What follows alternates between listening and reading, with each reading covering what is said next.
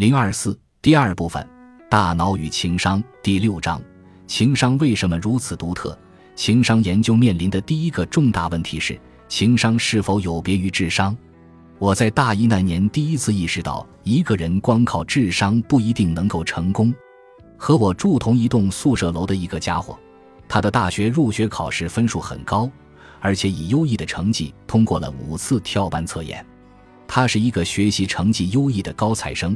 但他最大的问题是缺乏动力，他经常逃课、睡懒觉到中午，从不做作业。他花了八年时间才拿到学士学位，现在是一位自由职业的咨询师。他并没有成为职业明星，既不是大机构的负责人，也不是杰出的领导者。现在我意识到他身上缺少了某些关键的情商因素，特别是自我控制能力。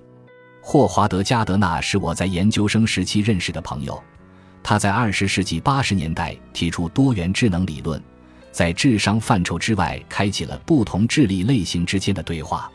加德纳认为，判断某种智力是否属于一种显著能力的标志是，是否存在独特的脑区指挥和调节这种智力。我的另一位老朋友鲁文·巴昂对情绪智力的神经回路进行了研究。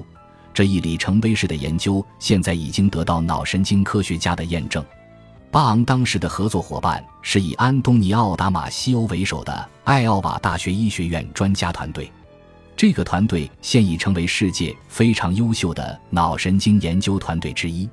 他们按照神经心理学的黄金标准方法损伤研究，识别了与特定行为和心理功能关联的脑区。具体来说，他们的研究针对大脑确切区域受损的病人，发现损伤部位与病人表现出来的特定能力的削弱或丧失存在关联。凭借这种有效的神经学方法，巴昂及其研究伙伴成功验证了对情绪与社交智力起着关键作用的几个脑区。巴昂的研究提供了更有力的证据，证明了与情商对应的脑区有别于与智商对应的脑区。